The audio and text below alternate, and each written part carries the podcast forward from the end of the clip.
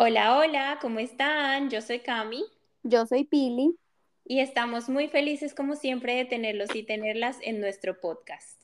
Hoy venimos con un tema súper interesante y súper importante para nosotros, las nuevas generaciones, eh, que estamos hablando tanto de respeto entre las parejas, de escoger a la persona con la que estás bien. Y tenemos una invitada muy especial, es una invitada que quiero con todo mi corazón y que siento que es una persona muy idónea para estar acá porque después de, muchas conversaciones con ella, de hecho fue la, la primera persona a la que yo le dije que iba a hacer podcast, pues me di cuenta que ella conocía mucho del tema porque hay muchas cosas que ella ha hecho en su vida que la han llevado a conocer de este tema. Entonces, Pili, tú eres la sabia acá, tú eres la que, la que conoce los temas, que nos digas qué significa el tema del que vamos a hablar hoy que es eh, las relaciones de pareja con un narcisista. Entonces, Pili.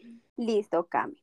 Bueno, para iniciar, eh, el, el trastorno de la personalidad narcisista es una enfermedad de salud mental, el cual pues las personas tienen un aire irracional y de superioridad. Ellos siempre buscan ser como el centro de atención y buscan demasiada, de que todo el mundo esté como el foco allá en esas personas. Quieren que las personas los admiren, eh, su ego pues siempre va a estar arriba y es posible que las personas con este trastorno les cueste mucho eh, entender a los demás, ser empáticos, comprender los sentimientos de los demás y sentir eh, la culpa o el cargo de conciencia que lo decimos pues coloquialmente porque finalmente a ellos no les importan los sentimientos de los demás. Sin embargo, detrás de, pues de, de esta personalidad y de este trastorno, ellos buscan como tener una máscara o crear vínculos de confianza con las personas y que ellos se logren sentir seguros para que sea más fácil eh, crear pues esta, como esta fachada. Entonces ellos lo que hacen es que crean mucha confianza frente a los demás para que los demás sientan que están en una, en una relación segura. Tiene consecuencias en todas las relaciones, tanto interpersonales como emocionales, como laborales, en la, en la escuela, financieras, o sea, en todas las partes de nuestra vida eh, lo podemos encontrar, no solamente en una relación de pareja, sino lo podemos encontrar en cualquier momento de, nuestra, de nuestro día. Exactamente, Pili. Bueno, ahora sí, después de que nosotras hablamos, Pili, Pili ya está, ya está uniéndose al, al team de Hablamos Mucho. Eh, eh, vamos a, vamos a dejar que Megumi nos cuente quién es Megumi y por qué Megumi está acá y por qué le sigue la cuerda a Camila en, en estas locuras. Bueno, este, primero que todo, gracias por, por la confianza, gracias por invitarme al podcast. Eh, yo, bueno, mi nombre es Megumi, eh, tengo una licenciatura doble en eh, Administración de Empresas y Bienes Raíces y una maestría en Negocios Internacionales. Y pues he estado yendo a, a terapia desde el 2020 y bueno, el tema de los narcisistas me interesó eh, a raíz de que, bueno, me empecé a, a, meter el año pasado más full con mi tema de la, de la salud mental. Eh, empecé a, a, priorizarme más, a, a trabajar más en, en, el amor propio, a poner límites y ahí pues empecé a investigar más sobre términos que era la luz de gas, que era la manipulación, eh, y entre ahí descubrí pues el tema del narcisismo, que me parece muy interesante, que es un tema que, que no se habla mucho, pero que, que todos nos ha impactado en algún momento de nuestra vida. Eh, como, dice, como dice Pili, esto es algo que podemos encontrar en, no solamente en una relación de pareja, lo podemos encontrar en familiares, en amistades, eh, en situaciones laborales. Y, y, nada, me interesé mucho por el tema y empecé a escuchar varios podcasts y también las historias de otras personas que, que han, que han tenido pues, o sea, sus, sus historias con narcisistas. Bueno, chicas, yo empiezo como, como siempre con las preguntas. Eh, ¿Cómo tú identificas a una persona narcisista? Y creo que esta, eh, bueno, hagamos la, primero lo primero. No, pregunta para Pili. ¿Es, es como posible que uno pueda identificar una persona narcisista antes de salir con ella? Cami, pues mira que reconocerlo no es tan fácil, pero sí uno puede lograr identificar algunos, algunos rasgos.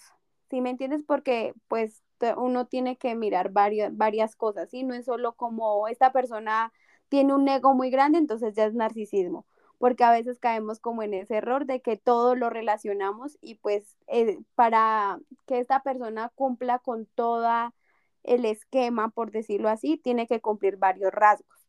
Entonces, pero sí uno puede empezar a identificar en cosas pequeñas o en actitudes que esta persona pues tiene una, persona, eh, una personalidad narcisista.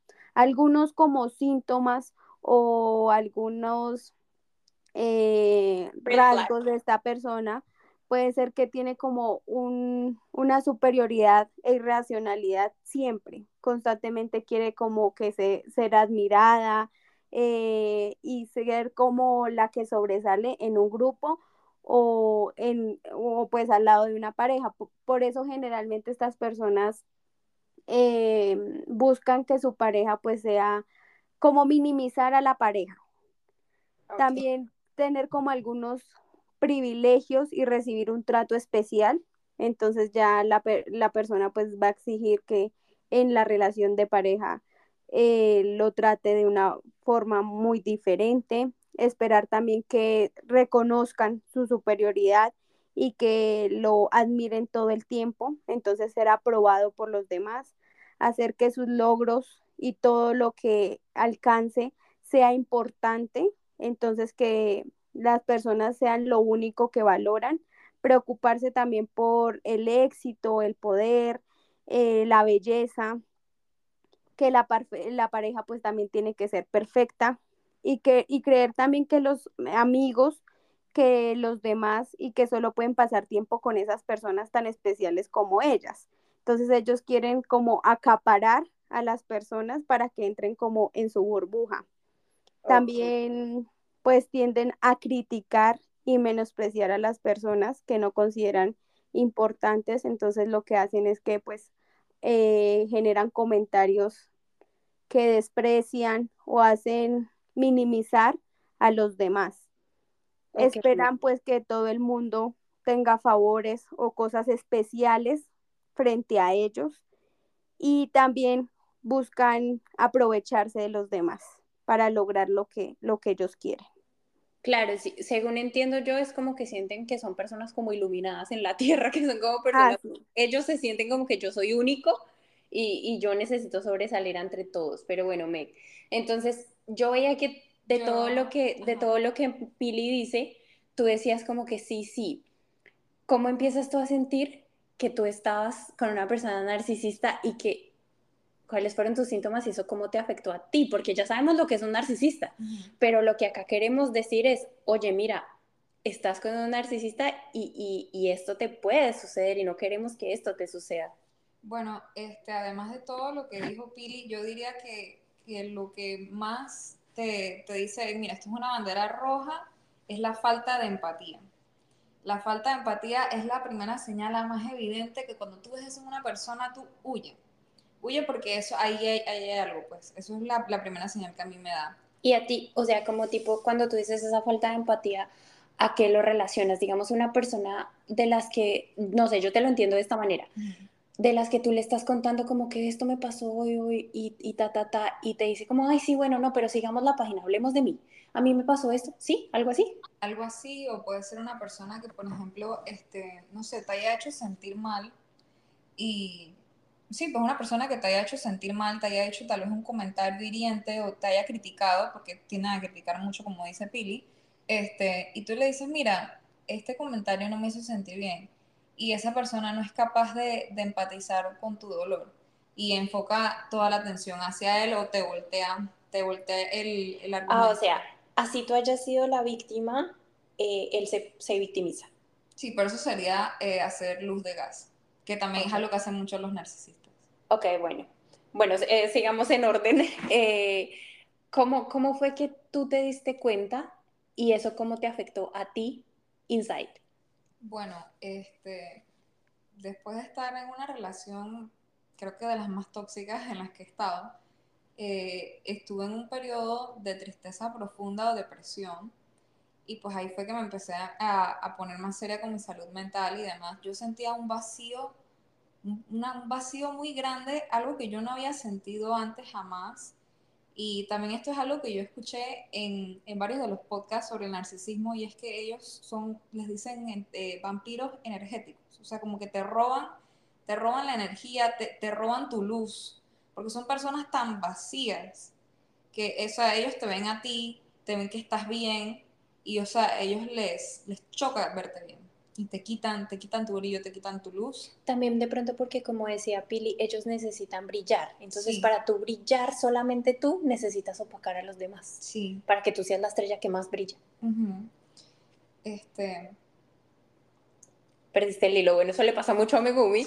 Entonces, continuemos este podcast. Es, es muy sincero, es muy real, muy humano. Sí, de pronto lo que, a lo que se refiere Megumi es que a uno lo empiezan a minimizar. Entonces, claro, ellos buscan ser como el centro de atención para que ellos sientan que su ego crece.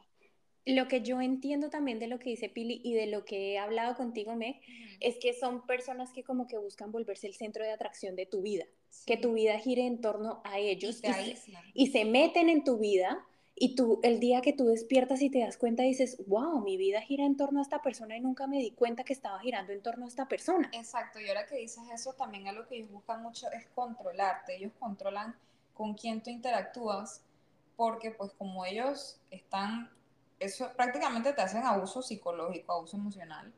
Eh, ellos tratan de quitarte, de alejarte de tu círculo de apoyo. Y, y, cuando te das cuenta estás completamente solo, no tienes a quién pedirle ayuda. Solo los tienes a ellos. Solo los tienes a ellos. Solo tienes al narcisista que te está volviendo así. Pili, ¿y tú crees que nosotros como seres humanos llega un momento en el que eh, empezamos a tener la tendencia a buscar a estos narcisistas o puede ser que por razones de la vida somos de malas y nos los cruzamos. No, Cami, mira, son muchos factores. Lo que pasa es que ellos también utilizan algo que es crear un vínculo y una confianza y te generan una seguridad que tú en ese momento logras sentir de que estoy bien, logré encontrar una pareja estable y generalmente uno cuando tiene una relación de pareja lo que busca es tranquilidad, seguridad y confianza. Entonces ellos como logran crear ese vínculo, uno se siente como seguro y al principio pues ellos te van a hacer sentir bien de que tú no necesitas a nadie porque los tienes a ellos, de que si tu círculo social está o no está, pues finalmente vas a, vas a tener ese apoyo, entonces como que no vas a necesitar eso. ¿Qué es lo que pasa? Que cuando nosotros buscamos pareja hay muchos factores que influyen en nosotros, en la educación, eh, también ver cómo es la dinámica en nuestro hogar, si es una pareja, eh, si es un hogar funcional o disfuncional, si nuestros padres han vivido juntos o han sido separados. Depende también pues el tema de tu autoestima, cómo esté y qué es lo que tú estés buscando en una pareja. Muchas veces uno busca una pareja por compañía, pero no se pone a pensar realmente qué es lo que uno está buscando en su pareja. Entonces a veces no somos conscientes de lo que queremos. Exacto, Pili. Y yo siento que em, uno tampoco, o sea, cuando llegas en ese momento en el que ya estás como tan inmerso en esa relación, nunca para uno a pensar, y yo creo que de pronto eso em, sucedió en tu caso y me ha sucedido a mí también. Eh, nunca te, tienes un segundo a pensar qué me está aportando esta persona y qué me está quitando, qué me está chupando, como tú lo dices, me, me chupa la energía. Entonces, ¿qué me está aportando y qué me está chupando? Y tú hablabas de otra cosa ahorita, me que decías te hacen bombardeo de amor, ¿qué es eso? Pues, o sea, que te te dicen como que tú eres lo mejor del mundo. O sea, son extremely sweet. Son muy dulces contigo, te tienen muchos detalles contigo, te llenan, te, te bombardean de amor, te tienen detalles contigo, te dicen cosas muy lindas, te hacen, te manipulan. Esto básicamente es una manipulación para, para hacerte confiar en ellos, para hacerte caer de una vez que, eh, que los quieras mucho, que desarrollan este vínculo rápidamente. Por eso te bombardean de amor. Y después del bombardeo de amor, cuando llega lo malo y como tú te das cuenta que llega lo malo, o sea, ¿qué es lo malo? Que te empiezan a robar la energía, que te aíslan, ¿eso es lo malo? Lo, o sea, lo que pasa es que es como un, una manipulación constante, es como que te doy amor y te quito. A veces, a veces soy lindo contigo, a veces soy eh, malo contigo y eso, eso obviamente te, te, crea cierta adicción, esto te puede crear algún tipo de, de codependencia. Eh, y lo malo es que hay veces que en casos extremos te pueden hacer pensar que tú estás perdiendo la, la, cordura, te hacen, te hacen cuestionarte a ti misma, porque yo me acuerdo que en esta relación yo decía, será, porque a mí me decía, eres una egoísta, a veces me decía, te estás haciendo la víctima, eres manipuladora, y ahí fue que yo me metí a empezar a buscar ok, este, voy a buscar bien qué es la manipulación, voy a buscar bien qué, qué es hacerse la víctima. Y empecé como, a, porque yo dije, pero ¿será que yo estoy haciendo todo esto? ¿Será que yo soy la que está? O sea, yo pensaba que yo tenía un problema. Yo dije, pero ¿qué me está pasando? Y llegó al punto de que yo empecé a dudar ya de mí misma, de lo que yo sentía, de lo que yo pensaba. O sea, yo estaba en un limbo. Yo llegué a estar en el limbo, yo no sabía qué estaba sucediendo conmigo. No sabía. Sí, porque, digamos, a mí me ha sucedido que hay momentos en los que he tenido discusiones y las discusiones claramente, discusiones en las que claramente yo era la víctima, pero he tenido tanta manipulación que después yo me pongo a pensar y digo, ay no, pero fue mi culpa porque pues yo fui la que se puso brava porque me hicieron esto. Porque te lo voltean totalmente y tú quedas como la mala del cuento y ahí te hacen la luz de gas. Y la luz de gas. Y lo que pasa es que ellos nunca van a aceptar sus errores, Cami. Entonces, ¿qué es lo que pasa? Que ellos es muy fácil hacerte sentir culpable para ellos no, no tener su responsabilidad afectiva o su responsabilidad al momento de decir, sí, yo fallé, cometí un error y es el momento de, de pedir disculpas porque ellos nunca se van a doblegar ante nadie. Exacto. O sea, tienen como un problema, sí, como lo dijo Pili desde el principio, es un problema de ego eh, claramente no es autoestima, porque una persona que tiene autoestima no, no, no, tiene necesidad de hundir a alguien. Claro, y te respondo ahorita rapidito, Luz de Gas, lo que yo tengo entendido, pues es que es que es como que yo te hago lo que estábamos diciendo, que tú, tú eres la persona, la víctima, y yo soy eh, el que te hizo el daño, o la que te hizo el daño, y yo te volteo las cosas. O sea, te, hago pensar que eres tú la, la, mala del cuento en vez de yo. Eso sería hacerte como gaslighting slash luz de gas. Ok, bueno, entonces ya sabemos eh, un poco cuáles son los rasgos de, unas, de, de personas narcisistas. Eh, según tengo entendido, yo una vez una psicóloga me lo dijo, estas personas nunca empiezan una relación siendo malas, estas personas siempre empiezan una relación siendo las mejores personas del mundo que tú dices, wow, porque no había conocido a esta persona antes, es lo mejor que se me pudo haber cruzado por la vida. Y unos meses después ya empiezan a mostrar su verdadero yo. Entonces, pues la psicóloga me decía, no te sientas culpable porque es muy difícil, casi imposible, identificar a un narcisista.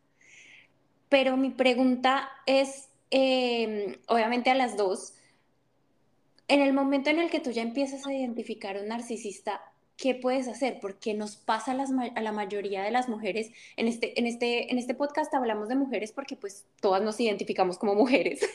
Em, entonces nos pasa a la mayoría de las mujeres que seguimos ahí. Decimos como, no, pero es que él hizo esto porque yo hice esto. O no, eh, pero fue solo esta vez. Por ejemplo, a mí me pasa que yo me dije, eh, no es que nadie puede ser perfecto en la vida. Yo no puedo pedir a alguien perfecto porque pues nadie es perfecto. Entonces, he aceptado muchos, muchos errores y mucha, eh, a ver, muchos problemas en una relación porque digo, nadie es perfecto. Entonces, ¿cómo nos, como que nos damos ese contentillo, como se dice coloquialmente, como que, bueno, sí, no, esto solo fue esta vez y la próxima ya no va a ser. Y cada vez que sucede nos seguimos diciendo lo mismo, ¿no? Es solo esta vez y la próxima ya no, o también que me sucedió a mí, pero él tiene estas cosas buenas, pero él hace esto bien, pero él es así, pero lo bueno pesa mucho más. Como que intentamos, como ya lo dije, darnos ese contentillo. Entonces, ¿cómo puede hacer uno para tener esa fuerza y decir, no, mira, estoy con un narcisista y este hombre nunca va a cambiar, sino que cada día va a ser peor. porque ellos efectivamente entre cada pelea son peores, entre cada conflicto que hay en, la pareja, entre más pasa el tiempo, cada vez son peores. Sí, pasa también cuando uno está con esta, en este tipo de relaciones que, que llega el, punto donde te están, te están tratando mal, eh, están siendo abusivos psicológicamente o físicamente o como sea, eh, y tú te quedas con la esperanza de que, bueno, pero es que al principio era esta persona agradable, esta persona muy linda conmigo, y te quedas con esa esperanza de que algún día y te siguen manipulando y te siguen tratando bien y te siguen tratando mal. Una estira y afloja. Es una estira y afloja y esta cosa, esto constante te va creando una codependencia. Te digo que también hay que trabajar mucho el tema de, de, poner límites, el tema también de la gente si, si, tú tienes una herida de rechazo, de abandono, o sea, son cosas con las que pues, yo conecto mucho. Eh, son temas que uno tiene que trabajar, uno tiene que trabajar también en su, su autoestima, en el amor propio, y es difícil, es difícil porque, o sea, supongamos que tienes todo esto súper trabajado, pero es que, o sea, ese tira, estira y afloja te va creando una, una dependencia con esa persona. Claro. Pili, ¿y tú cómo crees que uno se dice en, en ese momento a sí mismo, como yo me digo, Camila, mira, eh, como dice mi papá, nunca decimos groserías en este podcast, pero este, este tema se parece. Te están huevoneando. Te están huevoneando. Cami, ¿sabes eh, qué es lo que pasa? Que yo siento que a nosotros no nos enseñaron algo tan indispensable para la vida como son poner los límites.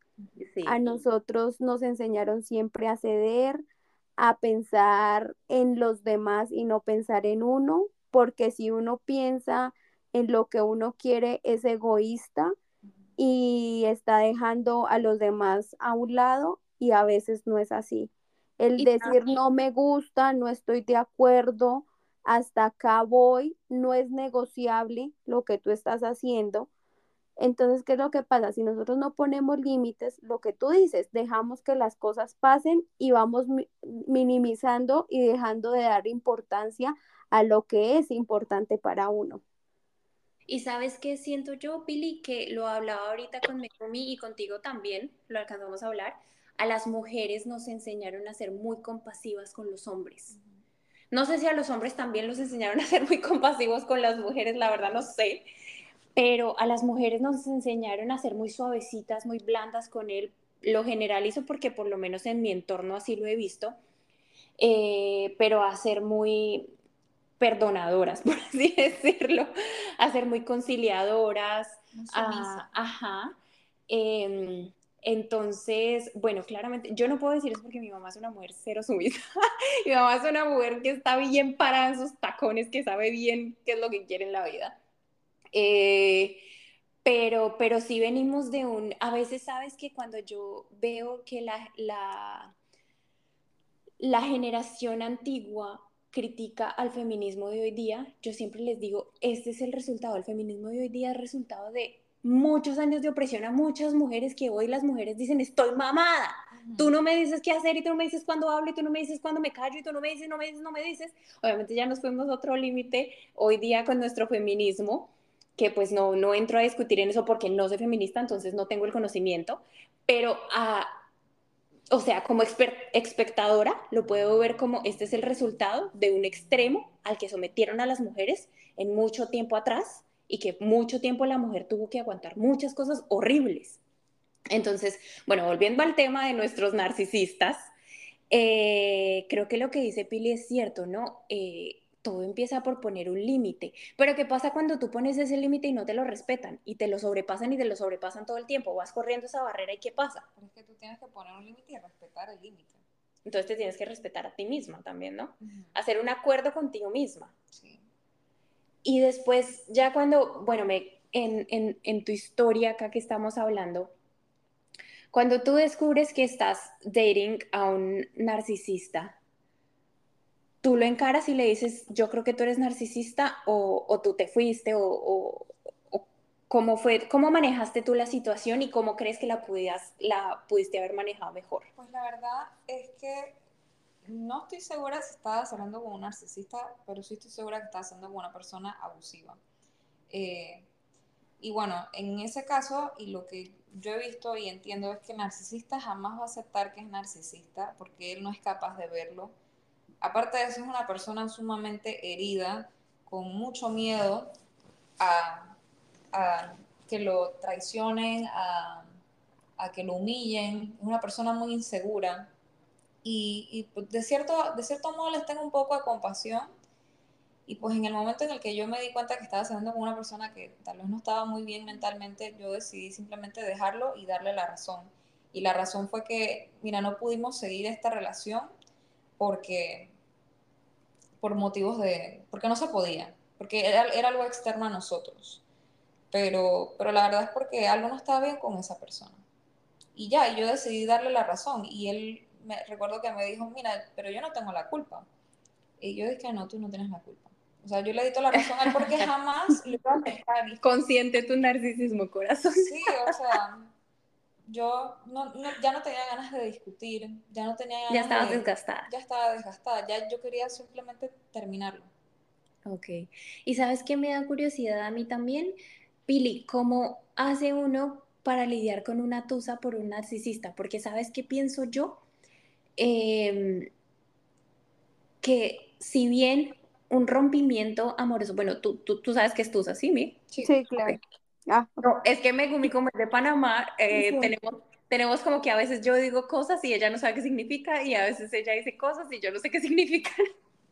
Em, bueno, yo siento que si bien lidiar con un rompimiento amoroso es doloroso, pero cuando tú sabes que estás llorando por una persona que te hizo daño, cuando tú sabes que tal vez estás extrañando a una persona que te hizo daño, porque pues también hizo cosas buenas, entonces es válido que extrañes eh, las cosas buenas que hizo y porque eres un ser humano y vas a tener días de la tusa en los que digas, wow, sí, me quiero comer el mundo y esta persona no la quiero más, ver más en mi vida y vete a la mierda.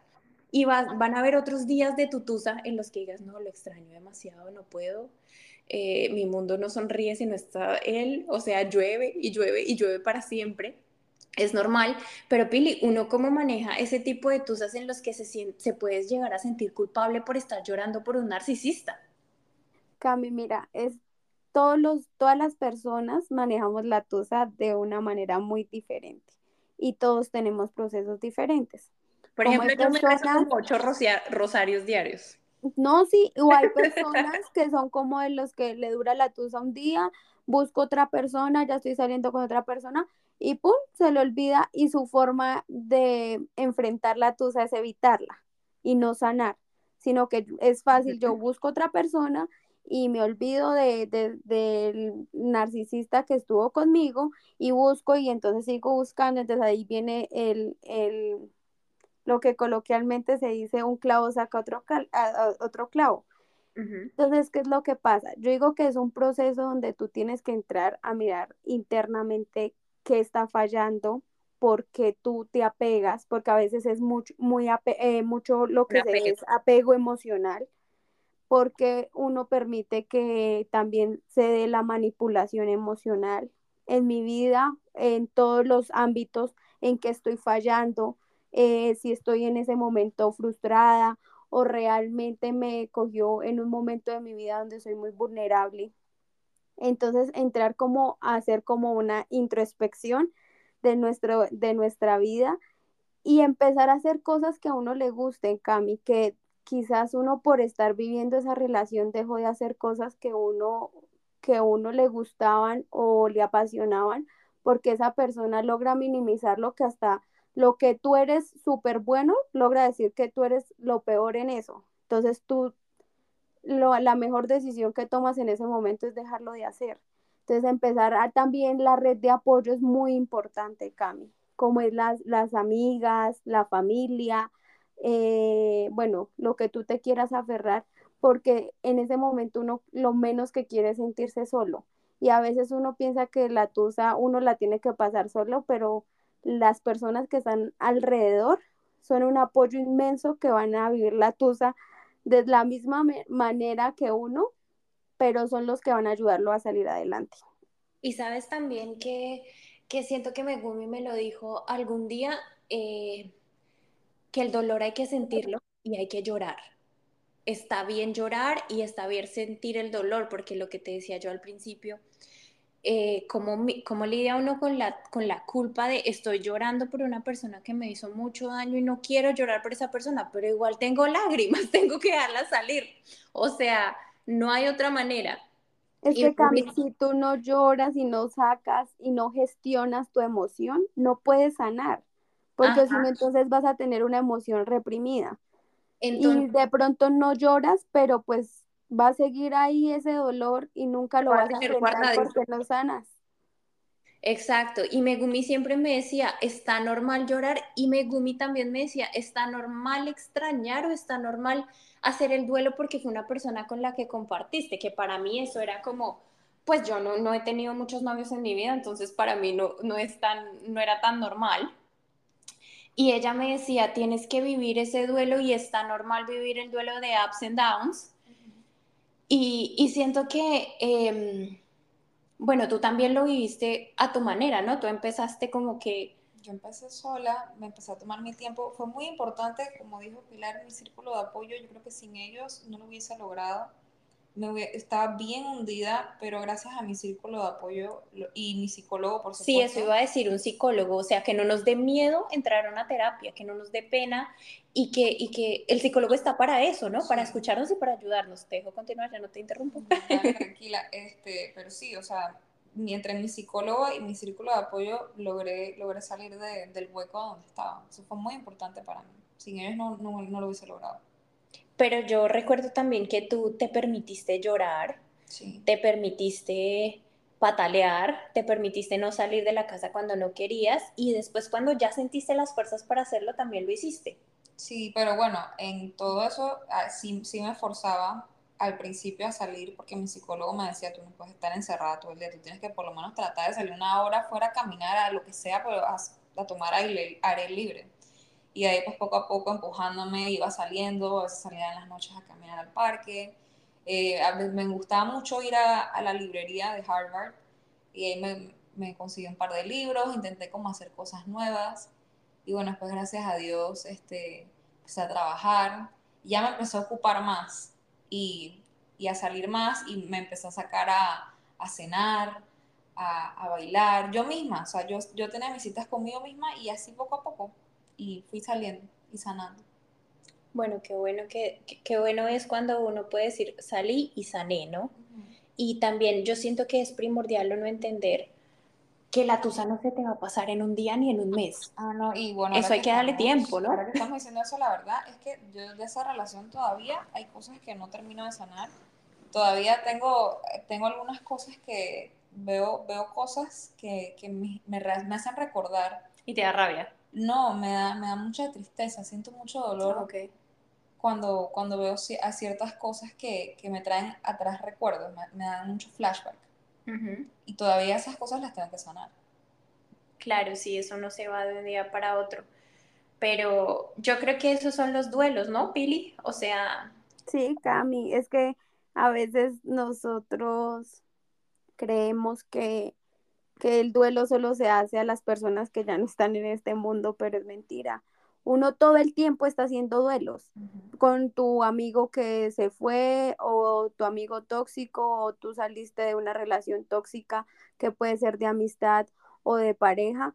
Entonces todo el tiempo estamos haciendo duelos porque somos seres sociales que tenemos que ir cambiando.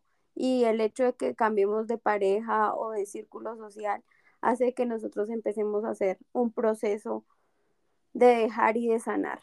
Y sabes que se me viene a la mente ahora que tú dices el tema de cambiar de pareja, que uno tiene que tener claro que acaba de salir de una relación y el hecho no es meterte en otra relación. Claro. Que eso, bueno, yo claramente me voy al otro extremo, pero para mí siempre ha sido como que cuando alguien me dice un clavo saca otro clavo o hay muchas más personas en el mundo, yo siempre digo, a mí no me interesa, o sea, no es que me interese solamente la otra persona, sino que digo, es el momento en el que quiero estar yo sola, me siento bien sola y en el momento que llegue otra persona a mi vida pasará, pero es no forzar por el simple hecho de que te estás sintiendo vulnerable, que te estás sintiendo solo o que te estás sintiendo triste, eh, forzar otra relación que seguramente vas a hacer daño o te van a hacer más daño. Sí, porque otra cosa que yo también veo es, por ejemplo, este, ay, quiero un novio.